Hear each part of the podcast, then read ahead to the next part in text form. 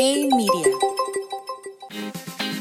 Hola, yo soy Jorge Benítez y soy director de análisis financiero. Soy Félix González, director de capitales. Yo soy Arturo Martínez y soy especialista en inversiones de banca privada y patrimonial. En este episodio vamos a hablar de cómo iniciamos en compra de acciones o cualquier otra inversión. Digo, ya, ya cada quien pondrá cómo inició en este mundo de eh, invertir y qué tal nos fue. Yo, por ejemplo, voy a empezar. Este, yo inicié por ahí 2000, en una, en una fecha muy peculiar, 2007, 2008, cuando empezó la crisis financiera. Obviamente en cuestión de rendimientos me fue malísimo cuando empezó pues, el, que cayó Lehman Brothers y todo esto. Eh, pero me dio un aprendizaje tremendo, ¿no? O sea, el saber que puedes comprar una acción en tal precio y luego ver la mitad de precio de lo que le habías comprado, este, a veces, como, como dicen, los errores, pues se aprende, ¿no? Y a veces al perder, aprendes también. Eh, y de las mis primeras acciones que compré fueron mexicanas, me pasó con Cemex, me pasó con FEMSA, me parece. Después, este, como a todo el mundo nos pasó en esa fecha, al que le dio miedo vendió y perdió obviamente la mitad de su lana. Y quien realmente confió en que, eh, vaya, la bolsa siempre es así, sube, baja, eh, prácticamente es como un, una parte como de ley. No siempre todas las em empresas, pero en general debería de pasar de esa manera. Igual, o sea, la gente que esperó un año, dos años, vio recuperar su dinero e incluso ganó un 20, 30% más, que fue cuando se recuperó toda la economía en Estados Unidos, ahí por alrededor de 2011, 2012, pues ya vimos precios iguales e incluso mayores, ¿no?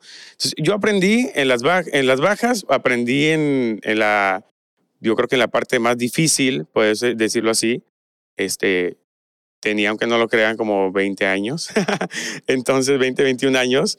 Entonces, este, a mí siempre me, obviamente me interesó la parte de inversión y me interesó la parte de empezar a hacer algo, aunque fuera, te lo juro, yo lo que le digo a la gente, con mil pesos, dos mil pesos, lo que sea, pero el, el punto es que empieces y que le vayas perdiendo ese miedo, ¿no? O sea, al final de cuentas, si pierdes esa cantidad, pues no va a ser una cosa, no es como que voy a vender mi casa para comprar bolsa. O sea, eso jamás lo hagas, ¿no? ¿Pero te acuerdas cuál fue la primera acción? Sí, fue Cemex. Cemex. Soy segurísimo que fue Cemex. Sí, sí, sí. Siento que mucha gente empieza con eso.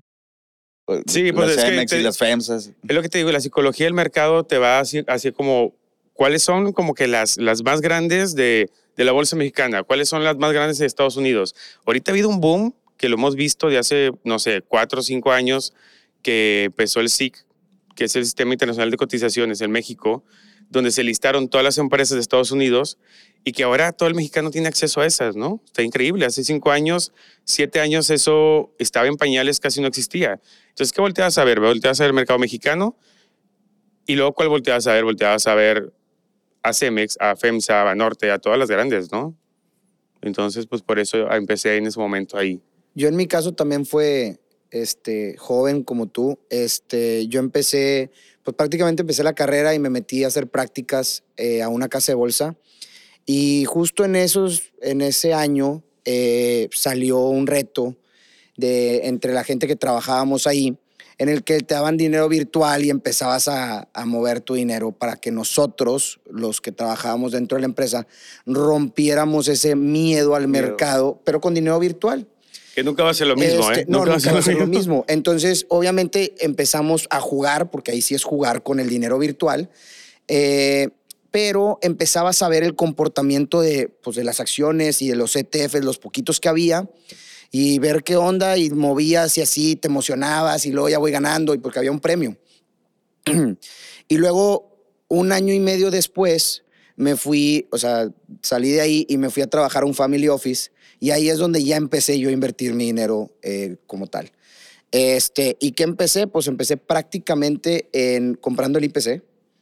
Eh, yo creo que mi primer compra fue todos los meses por... por este, Está buenísima para iniciar. todos los meses iba comprando un porcentaje de mi sueldo en el IPC. Sí, todos los meses así disciplinado, porque así me dijo el dueño del, del Family Office. Me dijo, para que tú vayas haciendo un, un patrimonio y que todavía no tienes la experiencia necesaria para mover, pues ve comprando.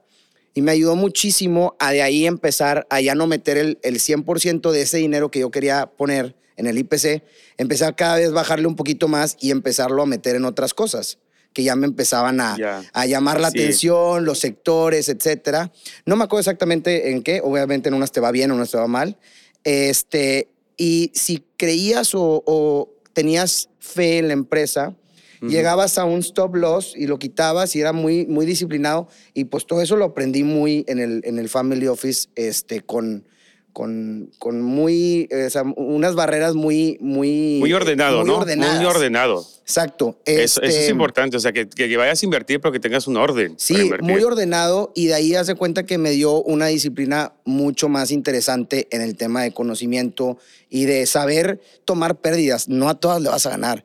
Y una Ah, cosa claro. que me dijo el dueño del Family Office fue, el último peso deja que se lo gane alguien más. Tú estate contento con tu venta en ese momento y se puede seguir subiendo, tal vez un 100% más, pero el último peso siempre se lo va a ganar alguien más y nunca vas a vender en el precio más alto. Eh, Y, esa, sí. y esa mentalidad es muy cierta, porque tú en el momento en el que vendes tienes que estar contento con la utilidad que tuviste. Sea 5%, 10%, 15%, lo que tú quieras, con lo que tú te sientes a gusto. Sí, porque tú ya traes tu precio de venta en la cabeza y, y respétalo. Sí, eso a mí me sirvió muchísimo y luego, pues obviamente ya de ahí te sueltas y ya empiezas a investigar en, en todo el mercado que hay, ¿no? Claro. ¿Y tú, Jorge? Pues sí, digo, a mí me hubiera gustado empezar así comprando el IPC, que pues es un- una muestra ahí de todas las empresas de México, de las más grandes, pero no, yo empecé bien desastroso. O sea, yo empecé primero, empecé... Uno muy ordenado y el otro Sí, no. desastroso, o sea. Aquí vendían, eh, había una empresa que vendía como fondos de fondos de fondos, esos que te meten así una canasta, 6 mil empresas.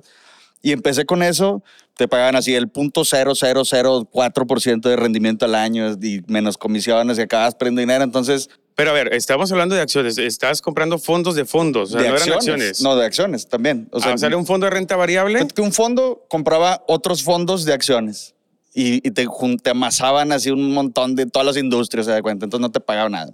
Al final era suma cero. Ok. Este, y luego dije, no, y te vieron la cara. Es- estos rendi- y aquí fue cuando dijiste, ahora voy a aprender. Sí, no, dije, no, pues yo claro que lo puedo hacer mejor, para eso estudié, me salí y luego me creí trader. Entonces empezaba a comprar una acción un día y la vendía al día siguiente y lo compraba a las 10 de la mañana y la vendía a las 11. Pero ¿cuál fue tu miedo el, el cual no entraste desde un inicio a comprar una acción o un... O sea, ¿por qué Yo se lo que dejaste a alguien? Pues, No, pues porque pues, te da miedo. no- o sea, era El miedo, tus o sea, fue el pocos miedo. ahorros a esa edad, sí. Todavía estaba estudiando, me acuerdo. fue el miedo. Entonces, y cuando Sí. empezaste a, a operar, ya a comprar ya acciones, entré a trabajar en una casa de bolsa, empecé a operar, pero dije, no, yo- si la acción sube un 1%, si yo la compro en el mínimo y la vendo en el máximo, pues voy a ganar un 1% todos los días. ¿Y en la comisión? Sí. Entonces así también, y me acuerdo que lo hice mucho con América Móvil, trataba de agarrar bandazos y, y compraba y vendía y compraba y vendía, al final no logré nada y al final ya lo que dije fue, a ver, ahora sí, a ver, enfócate en lo que estás haciendo, piensa en lo que estás haciendo y la primera empresa que compré así ya patrimonial que dije, esta la voy a comprar y no la voy a tocar en tres años porque me gusta y porque me gusta la industria y me gusta todo, fue FEMSA. Y ahí sí la compré y me la quedé, de hecho la sigo teniendo y, y la Y dejé. eres millonario. Y soy millonario, sí. No, y ahí la dejé y ya, y ya como que me empecé a enfocar más o menos ya esa estrategia de, a ver, si me gusta la empresa y me gusta la industria y no está endeudada, pues ya cómprala y quédatela. ¿Para qué vas a estar jugándole al, al Esto es una cosa, para mí siempre ha sido difícil, digo, tengo ya de 10 años o un poquito más viendo el mercado de capitales, o sea, acciones, pero es bien difícil hacer ese de que esta es la acción que me gusta, ¿no? Decirlo tan seguro como lo acabas de decir, de que me gusta FEMSA patrimonial, ¿no? Yo siempre me he ido más por sectores y he pensado que los ETFs, por ejemplo, que, que hemos hablado aquí, pues realmente es un vehículo increíble para que llegues a comprarte toda una canasta, no solo una empresa. O sea, qué padre saber si, no sé, que iba a tener Tesla la historia de Tesla o Amazon la historia de Amazon y todo lo, lo hubieras puesto ahí y obviamente sí te hubieras hecho millonario, ¿estás de acuerdo? Pero pues realmente como no lo sabes, pues tienes que tener este, tienes que tener, eh, vaya, esa, decisión de en vez de invertirlo en una sola empresa, lo inviertes en muchas empresas. Un ETF al final de cuentas es como una canasta de todo el sector o de un tema que tú quieras. O sea, si tú quieres e-commerce, o sea, vas a tener con bien poquito dinero, con mil pesos, puedes comprar un ETF y el ETF lo que va a hacer es prorratear en todas las 10 o 20 empresas que se dedican a e-commerce en vez de solamente comprar Amazon. Entonces, esto te da una exposición y diversificación pues increíble, ¿no? Entonces, yo siempre he agarrado mucho ese tipo de vehículos para hacerlo porque nunca me ha ido tan bien en comprar emisoras como tal, así. Yo creo que... Pero también la concentración hace dinero.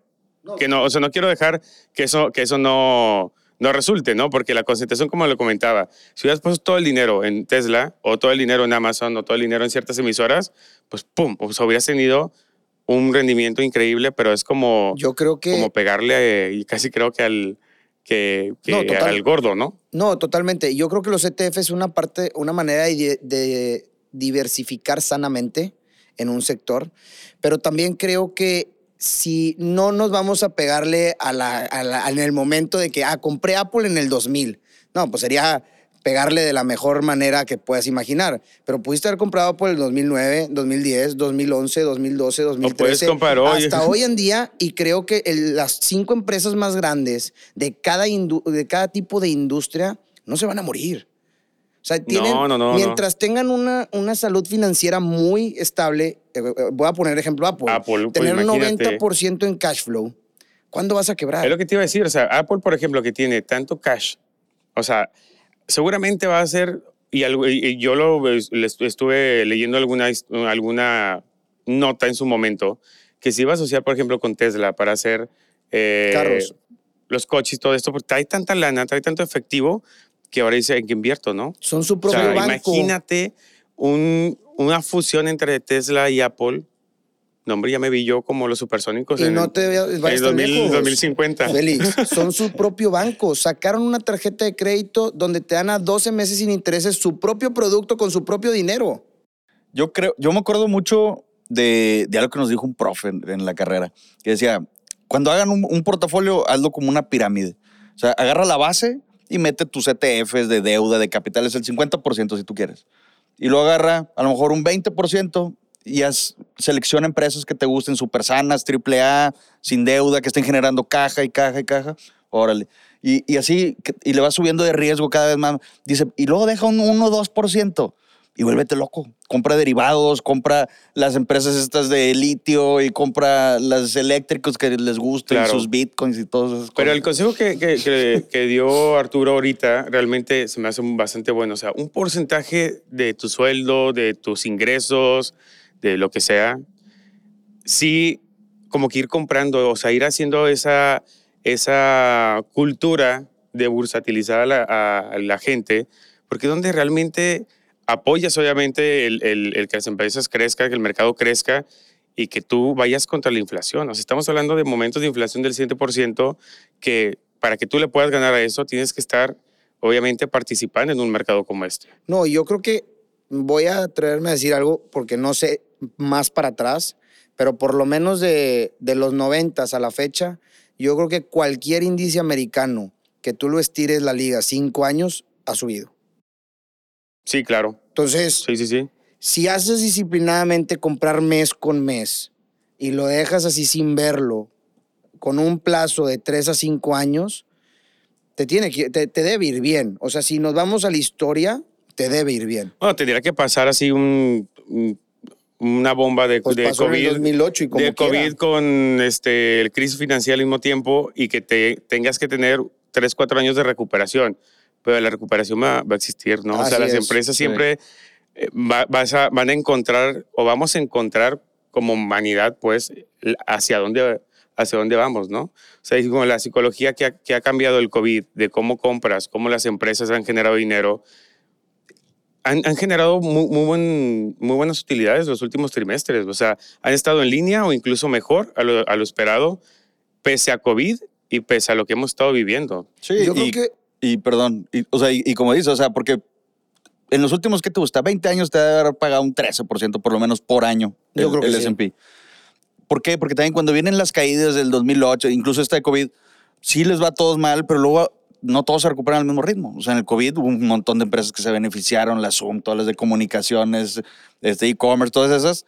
Entonces, al final no es una caída tan generalizada, si tienes ahí como unos contrapesos que te ayudan, y, y por eso se recupera yo creo que también más rápido. Pues fue lo que comenté al inicio, ¿no? O sea, yo, yo, en- yo entré a este, a este mundo de, de finanzas y demás en esas fechas y me tocó esa caída y me tocó yo participar en esa caída como cliente también, pero obviamente vi esa recuperación que tú comentas, ¿no? O sea, al final, híjole, si el cliente se hubiera esperado, hubiera generado, aparte ganado su dinero, el mismo que había entrado, y aparte ganado mucho más, ¿no? No, yo creo que algo, algo muy que lo podemos dar aquí como un consejo. Este, yo creo que cuando tú entras al mercado de, de empresas o de acciones, no entres con la mentalidad de me voy a hacer rico. Creo que ese es un error.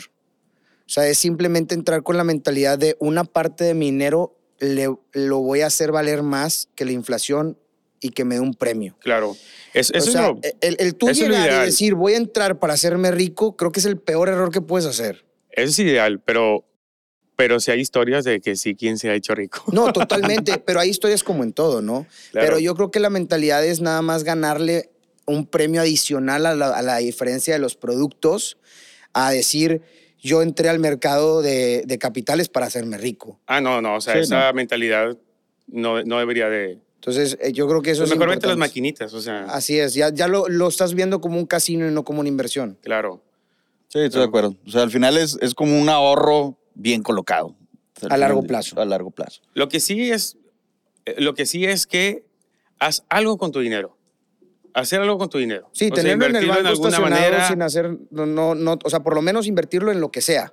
Pero el tenerlo abajo del colchón o, o tenerlo en efectivo, tenerlo en, ve tú a saber qué, pues yo creo que Ah, claro. Invertirlo. no, no es muy inteligente. En verdad, sí lo que sea, pero lo que sea pensado, ¿no? O sea, siempre infórmate, siempre trata de tener toda la información. A ver, si me están dando tal tasa o me están dando tal rendimiento, ¿de dónde viene ese rendimiento? O sea, no- como dicen, no hay lonche gratis. O sea, si te van a dar un rendimiento es por algo. Pregunta por qué es ese rendimiento y, y de entrada que conozcas los pros y los contras de la inversión que estás viviendo. Y lo que ¿no? hay dentro. Claro, es Claro. como es como todo. Yo a, a todos mis amigos les he dicho porque preguntan mucho todo esto de acciones y demás. Y es tal cual lo, que- lo que pasa, ¿no? Tú pones un negocio, imagínate, pones una cafetería. Esa cafetería, eh, no sé, eh, la pones hoy. ¿Tú esperas que mañana te vaya a dar dinero ya? O sea, no hay manera de que en un día un negocio que tú pongas vaya a pegar, ¿no? Digo, sí habrá historias, sin Sí, duda, claro. de éxito, ¿no? Pero lo- por lo general, la gente que emprende tiene que emprender tres, cuatro negocios para que les pegue uno, ¿no? Ujú. O sea, al final lo mismo pasa con las acciones. Tú eres accionista, tú eres inversionista de esa empresa. Entonces, tú te estás subiendo al, al vaya, al, a lo que esa empresa va a hacer en los próximos años. No te va a dejar en un día, dos días. O sea, tienes que darle tiempo a que todo esto madure y que te dé un buen horizonte de inversión que te va a dar un buen rendimiento, ¿no?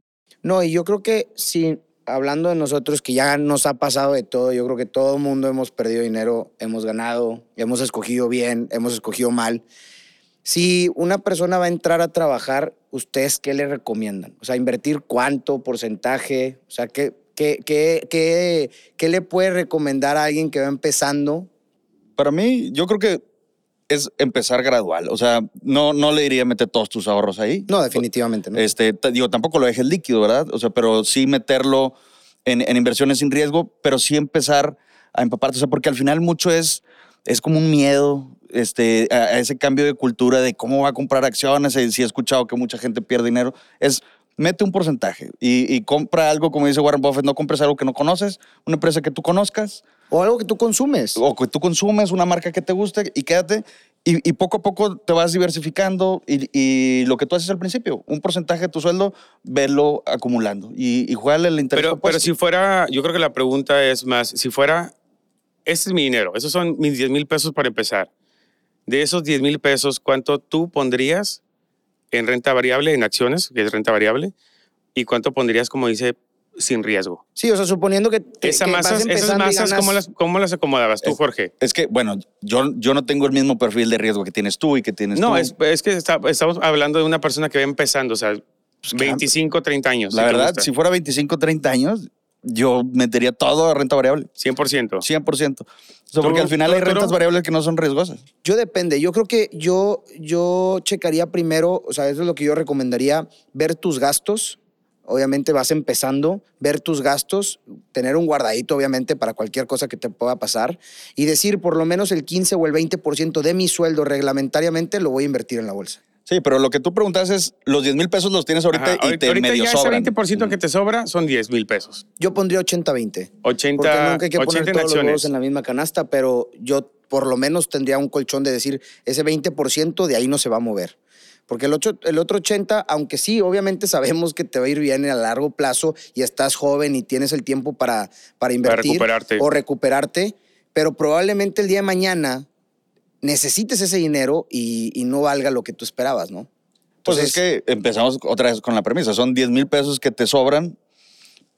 O sea, y depende del perfil de riesgo de cada quien. Yo Si- también si diría todo tu flujo. 100%, 100% largo. O sea, digo, y depende de la persona, ¿verdad? Si, si en dos años quiere comprar una casa y bueno, lo van a necesitar por el enganche pues, o un carro, lo que sea. pues Sí, no, o sea, al final de cuentas, tus prioridades siempre van cambiando y vas creciendo y de eso se trata, ¿no? Pero una persona que va empezando 25, 30 años, que ve que tenga el 100% en acciones, pues a lo mejor en 5 años o en 6 o 7 años va a querer comprar casa, ¿no? Claro. A los Sí. 30, Y- 32. Y no vas a comprar cinco acciones, Ajá, vas a entonces comprar a esperar ETFs, 5 y- años y seguramente eso le va a dar, ¿no? Yo sí me iría un 100% a lo mejor con, pensando en 25, 30 Viéndolo años. de esa manera en el que esos 10 mil pesos no lo ocupas, lo haría igual. Igual, 100, Sí. 100%. Ahora, este, una pregunta. De todo lo que les ha pasado, y tú lo comentaste eh, a mitad del, del- del episodio, que te ha pasado de todo, ¿no? O sea, utilidad, pérdida. Que tú recuerdes tu posición que más has ganado y tu posición que más has perdido. Ok. En porcentaje. O sea, que me digas, Félix, esta vez doblé la lana, esta vez me fue de la fregada. Bueno, te voy a hablar de la peor que hoy en día la tengo en posición. ¿Cuál Eh, es? ¿Cuál es? Ahí voy. Es Space.